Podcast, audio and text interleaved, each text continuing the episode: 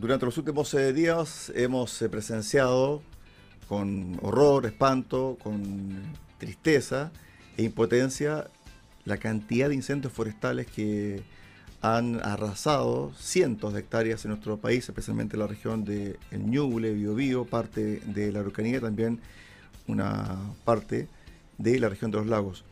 Uno dice, bueno, esto eh, es producto de qué? De la situación climática, de algún accidente, de algún error involuntario, o aquí hay, en algunos casos, mano de terceros con una intención. Y en el día de hoy, el diputado por la Recanía y de la macrozona sur, el diputado Andrés Joanet, dijo, ¿sabe qué? Aquí hay, dice realmente, intervención de terceros y enfocó la responsabilidad a grupos terroristas que operan en la macrozona sur. ¿Qué tal, diputado? Bienvenido acá, haciendo Ciudad de Río Sago. ¿Cómo está? Bueno, más o menos nomás porque cuando uno ve las imágenes uno siente el dolor, el desgarro de estas personas que lo han perdido todo y uno dice, bueno, esto tendrá alguna responsabilidad. Vamos a ver si podemos retomar el contacto con el diputado Andrés Jonet. Ahí retomamos el contacto ya con el diputado. Diputado, vamos. Lo que pasa es que acá están muy malas las comunicaciones porque los incendios han afectado a las torres de las telefónicas, de las telefonías, perdón, entonces a veces se corta, está medio mala la comunicación. Bueno, yo le decía que, bueno, cuando uno ve el dolor, el desgarro, la impotencia de estas familias que lo han perdido todo, evidentemente uno dice, bueno, aquí, eh, ¿qué es lo que tiene que pasar para que eh, se despeje un poco esto, si es, si es accidente, si es un error involuntario, si hay intencionalidad, diputado? Sí, bueno, aquí dos cosas. Primero, para dejar las cosas claras, claramente intencionalidad, los incendios de, muy poca, de muy pocas formas son son de, forma natural, o sea, en muy pocos casos. ¿eh? Puedo dar un caso, por ejemplo, cuando un rayo eh, llega a la Tierra, se ocurre, por ejemplo, el sector eh, cordillerano hay eh, tormenta, y eso no ocurrió, me acuerdo, cuando yo era intendente, pegaba el rayo y se empezaba a incendiar desde abajo hacia arriba, porque son, estamos hablando de selvas que nunca son impenetrables y, la única posibilidad es con bomberos, perdón, con, gente de la CONAF, mm. expertos que bajan con cuerdas. ¿Por qué le digo esto? Porque algo de experiencia tengo. Mire, el año 2014 eh, en la Araucanía eh, hubo 45.000 hectáreas eh, quemadas. Y cuando yo asumí como intendente hubo 12.000. Imagínense la diferencia de un año a otro. ¿Por qué hubo tan poco? ¿Hubo tan poco porque hubo menos temperatura? No. ¿Hubo tan poco porque en definitiva ese año hubo menos gente que estuvo quemando? No. Hubo fundamentalmente menos porque en definitiva nos preparamos. Sería largo contar la cantidad de cosas que hicimos para, en definitiva, eh, prever lo que es la temporada de incendios. Pero bueno, eso no se hizo ahora y por tanto hay un problema que yo creo que objetivamente el gobierno no se preparó y eso está claro. De hecho, solo un antecedente, la, directora de la CONAF, que es la ex señora Aucan Wilcamán, eh, está con licencia, eh, o sea, estamos hablando que la persona que debiera estar a cargo, un asistente social, que no tiene además ninguna experiencia en este tipo de cosas, no está a cargo de la CONAF cuando en en su momento yo hablé con el, ministro de Agricultura que nombrara una persona especialista de la CONAF, un funcionario de carrera, pero parece que el, ministro de Agricultura hizo, o sea, no parece, sino que hizo oído sordo, y mire lo que tenemos hoy día, pero ya, ya llegará su momento para en definitiva ver estos temas eh, con el ministro de Agricultura. Bueno, lo que tenemos hoy día acá es que hay gente no solo inescrupulosa, sino que gente que en definitiva, primero, se ponen a quemar en lugar en, horarios que no tienen que hacerlo, etcétera, pero fundamentalmente eh, los incendios que tenemos por toda la, zona son provocados por gente eh, que está vinculada a estos grupos. Eso no me queda la menor, la menor duda. Diputado. Que actúan permanentemente, ¿sí? Eh, disculpe.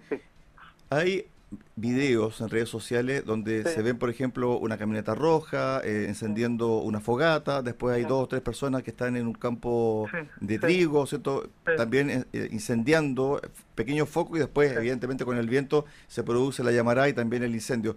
¿Esos videos son de ahora o son registros anteriores? ¿Qué es lo que tiene usted como No, no le puedo decir son de ahora o antes, pero son, son videos que son reales y objetivamente, eh, por toda la información que yo tengo de vecinos, de gente me dice que efectivamente no lo filmaron, pero vieron a personas que estaban eh, iniciando los incendios en el sector galvarino, eh, porque justamente lo, donde está el trigo, los incendios no se provocan solo, más allá de la temperatura que hay.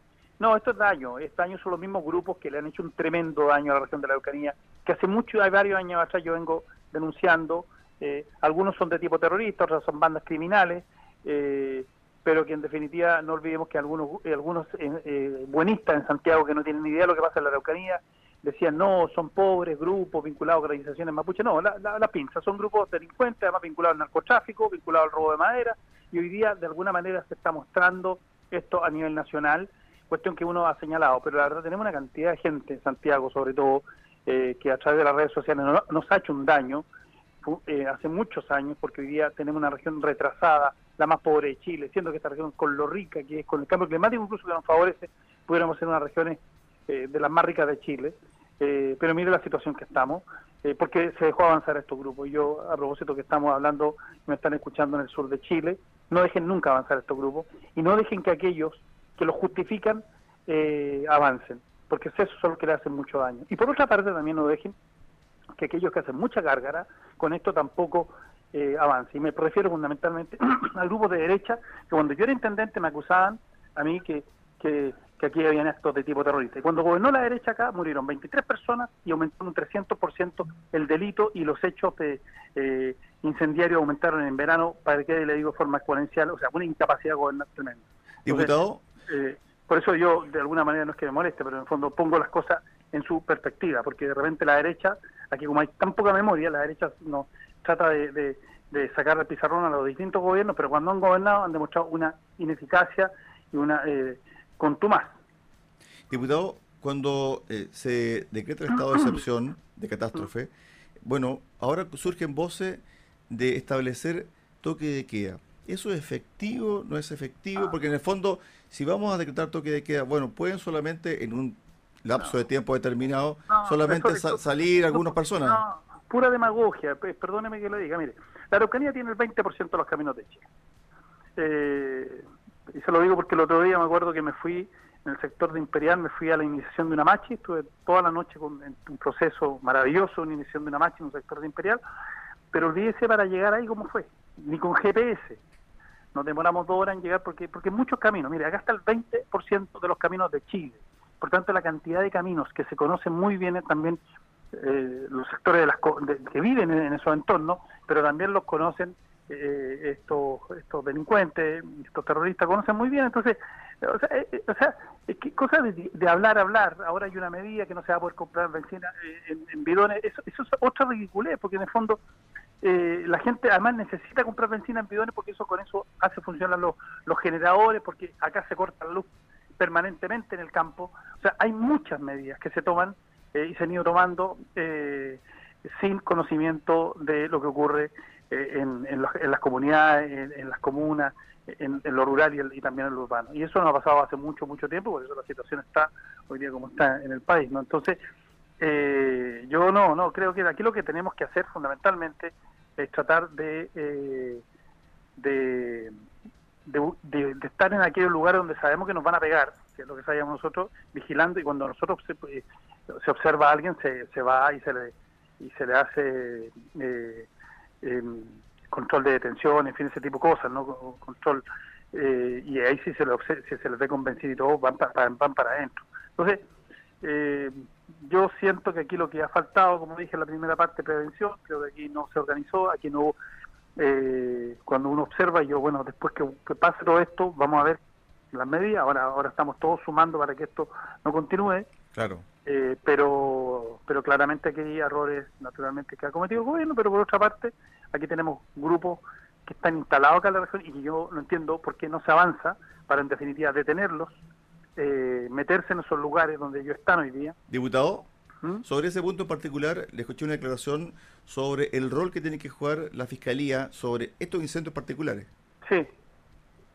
Bueno, mañana me junto a las ocho y media con el fiscal eh, regional, justamente para ver dos cosas. Primero, para ver cuáles son las medidas que están tomando.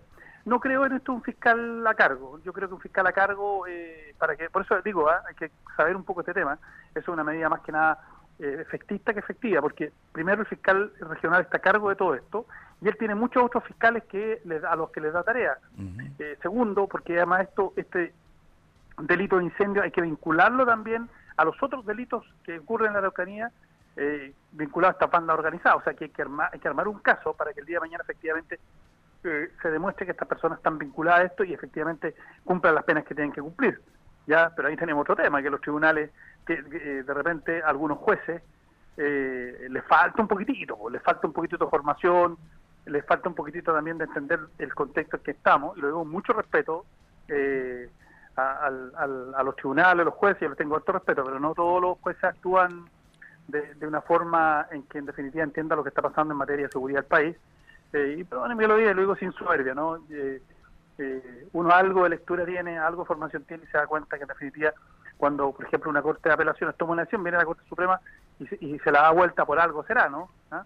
Entonces, eh, yo siento que acá, en el caso de la Fiscalía, la Fiscalía tiene que, voy a hablar mañana con el fiscal, justamente por eso, porque me gusta hacerme una, una opinión de las cosas, y cuando yo hablaba del norte, yo fui a Chacayuta, yo fui a Colchane, manejé, digamos, para llegar allá y sé lo que está pasando allá. Entonces, en este tema, en el tema de la Fiscalía, mañana voy a conversar con el fiscal para ver cuáles son las medidas que hay que tomar, pero no creo que haya que poner un fiscal a cargo exclusivo, porque capaz que van a ser un fiscal de Arica, y que de estos temas acá sabe lo que, mismo, que lo que sé yo de bonsai, pues entonces, y yo no tengo idea de bonsai, no sé si me entiende, yo creo que aquí lo que hay que hacer es inteligente en esto.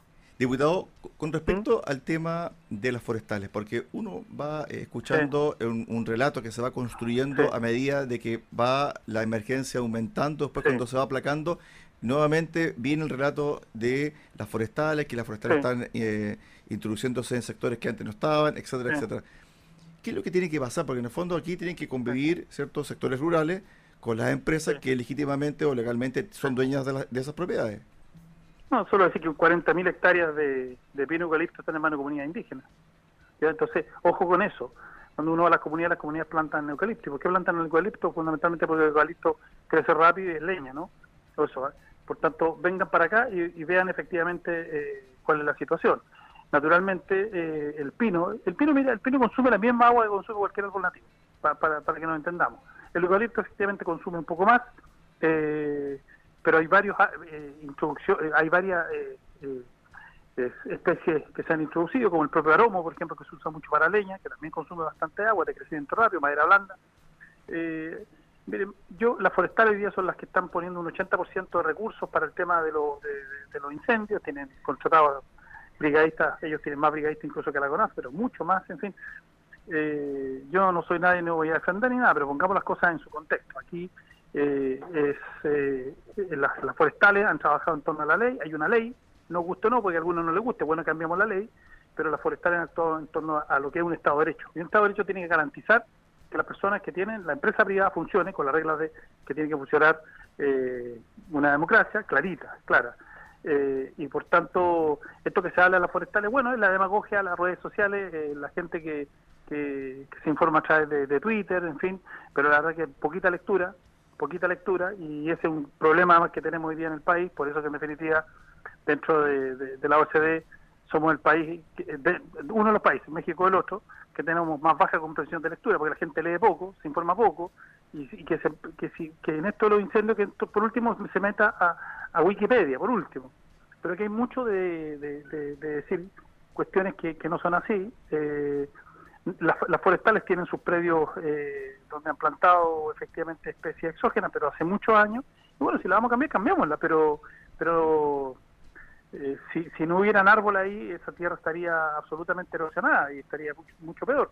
Bueno, empecemos a poner árboles nativos u otros que se van a poner un, buen tiempo, pero en definitiva, bueno, el Estado entonces compre las, tierras las forestales, en fin, bueno, o sea, tantos que hablan, ¿no? No es llegar y decir, ¿no? Eh, los pinos, como digo, consumen la misma cantidad de agua y están fundamentalmente, la mayor cantidad de los pinos están en sectores eh, de cerros eh, y, y, los, y lo que han quemado mucho de estos inescrupulosos son, son trigo y por tanto este año vamos a tener más, menos trigo y como vamos a tener menos trigo el pan va a estar más caro, se lo quiero además decir. O sea, el daño que nos están haciendo es tremendo y por tanto alguien ya tiene que empezar a ponerle cascabel al gato a esta cuestión y empezar a ir contra estos grupos y empezar a darle. Y eso es lo que voy a conversar yo mañana en el fiscal, porque ya no es el daño que le han hecho, el daño que le han hecho eh, a, Chile, a la gente más humilde. Aquí han muerto personas, aquí han muerto personas. Entonces, esto, esto tiene que ser hasta las últimas consecuencias y que aquí no queden en la impunidad. Lo último, respecto al proyecto de infraestructura crítica, si hubiese estado operando hoy, ¿cuál sería el rol de las Fuerzas Armadas? A ver, eh, si el proyecto de infraestructura crítica, como lo presentó el gobierno, hubiera estado operando hoy día, eh, estaría, las Fuerzas Armadas podrían estar ya efectivamente actuando y pudiendo detener a la persona, salvo con un problema en que el proyecto de infraestructura crítica hablaba de la proporcionalidad de la fuerza. O sea, si usted le pega un cachetazo a un militar, el militar tiene que un cachetazo. No, no, así no funciona la cosa en un Estado de Derecho. ¿no? Y por tanto nosotros le quitamos la proporcionalidad y dejamos sin nada y dejamos que funcionaran la regla de uso de la fuerza. Y la regla de uso de la fuerza hablan de, eh, de que tiene que ser racional, progresiva y racional. Pero lo que nosotros logramos, doblándole la mano al gobierno, con indicaciones de este diputado fue que las reglas de uso de la fuerza ya no van a ser reglamento, van a ser ley. Porque como son reglamentos, los militares no se atreven. Porque después llegan a los tribunales y, y, ¿qué le dice la fiscalía? No, no, ese es un reglamento, no es ley. Así que, por tanto, no no no no podemos basarnos en eso respecto de su comportamiento. Así que van a ser ley. Y además le sacamos otra cosa que tiene que ver con un proyecto que yo he estado luchando hace bastantes meses y que tiene que ver con, eh, con que tengamos la policía militar a frontera. El gobierno se cerraba eso, el gobierno no, no, no estaba en eso y ahora, perdón, le doblamos la mano porque si no, no se aprobaba el proyecto de, infraestructura crítica y mucha gente no entendía. Decía, pero ¿cómo no quieren aprobar el proyecto de infraestructura crítica? No, si lo queremos aprobar, pero queremos tener un poco más. Porque no entiendo por qué hoy día no tenemos las fronteras con militares, con policía militar de frontera, y significa que policía significa acción de policía y la policía un militar no es un policía por tanto tiene que capacitarse aprender generar esa nueva institucionalidad. Así que ganamos dos cosas eh, nuevas eh, como una tercera también que va que las personas extranjeras que, que sean sorprendidas en Chile de forma ilegal eh, pueden ser enviados a su, a su a su embajada y en la embajada tendrán que con ellas en fin eso cuándo va a estar listo bueno, esto ya debía estar implementado esto. Bueno, las otras dos cosas vamos en marzo, abril a trabajarlas, vamos a discutirlas pero eh, la ganamos, la ganamos. Eh, entonces cuando muchos, yo a veces, bueno, ya esto, uno se acostumbra, la gente dice que los diputados no hacemos nada, etcétera, no, nosotros trabajamos. Yo estos días no he tomado vacaciones, estoy estos días preocupado acá, recibiendo cosas aquí en mi, en mi oficina, incluso en el departamento, para poder distribuir después, llevársela a los municipios, que los municipios se la distribuyen los bomberos, a la gente, eh, y estamos en eso. Bueno, no, no, no me quejo, yo, yo me dedicaba a esto, al servicio público, eh, desde hace muchos años y uno entiende que tiene que tener fundamentalmente esta disposición, pero cuando uno asume cargos tiene que hacerlo bien. Y yo puedo, yo puedo responder que cuando era intendente no murió ninguna persona, no se quemaron más camiones en la autopista, yo asumí cuando se quemaban todos los 10 camiones y bajamos en un 85% las quemas de los bosques en la Araucanía. Y eso porque trabajamos, porque planificamos, y porque nos metimos en el problema y nos coordinamos con muchos otros eh, actores sociales para que en definitiva disminuyera los incendios. Y yo espero que el gobierno tome la experiencia uno, pero todavía estoy esperando la llamada del ministro Yoyo Jackson que me dijo que me iba a contactar. Todavía estoy esperando hace dos días que él dijo eso y no, no ha pasado nada. Estuvimos con el diputado Andrés eh, Jonet de la Araucanía, de la Macrozona del Sur, conversando hoy acá en Haciendo Ciudad de Río Gracias, diputado, por estos minutos. Un abrazo. Que esté muy bien. Gracias. Un saludo a toda la gente del sur que tanto, tan entrañables para uno. Gracias. Chao, chao. Chao, chao.